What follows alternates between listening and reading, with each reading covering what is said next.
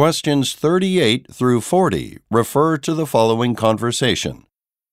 Hey, how was your trip to Ireland? It was fascinating. I took some photos, but I'm not a very good photographer.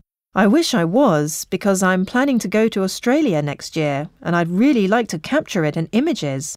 Have you considered taking an online course? I've seen photography courses listed at a few websites, and often the courses are completely free. I like the idea of an online course, and I really like the idea of taking one for free. How can I enroll?